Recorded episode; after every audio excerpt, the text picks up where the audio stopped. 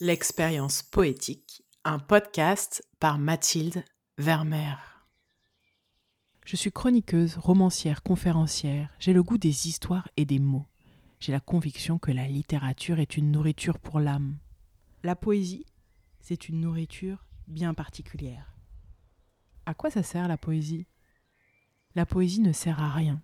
C'est un langage qui sollicite nos cinq sens, s'infiltre dans nos imaginaires, traverse nos corps et vient chuchoter quelques mots, dans l'espace le plus secret de notre être, quelque part entre le cœur et l'âme.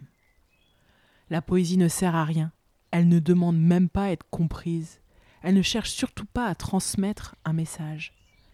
La poésie se veut invitation à rouvrir nos capteurs invisibles, développer notre sensibilité au subtil, arrêter le temps, embrasser le mystère qui fait pulser les fleurs, les grains de sable, les étoiles. La poésie ne sert à rien, elle est le lieu d'un émerveillement innocent, fascination devant la beauté de ce qui nous entoure, valse des saisons, éblouissement face à l'infini, face au minuscule. Ô vertige, ce qui naît, ce qui meurt, ce qui revient. La poésie est le lieu de l'émotion. Dire l'amour de mille manières, le coup de foudre, le manque, la déception, la trahison, la fusion, la joie. L'amour et toutes ses gammes, l'amour délice, l'amour torture, l'amour filial, l'amour de la liberté, l'amour qui inonde nos ventes, nos poitrines, l'amour qui se murmure, se crie, se revendique, l'amour toujours.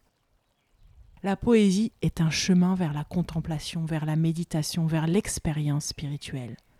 Se fondre dans le plus vaste, se laisser brasser par le flux.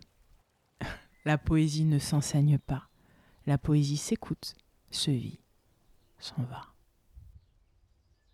Bon, avant de m'en aller, je vous donne rendez-vous lundi prochain pour le premier épisode du podcast L'expérience poétique.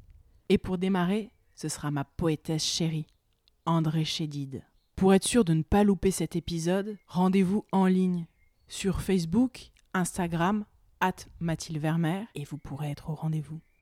Je compte sur vous, je vous remercie par avance de votre soutien, et je vous dis à lundi.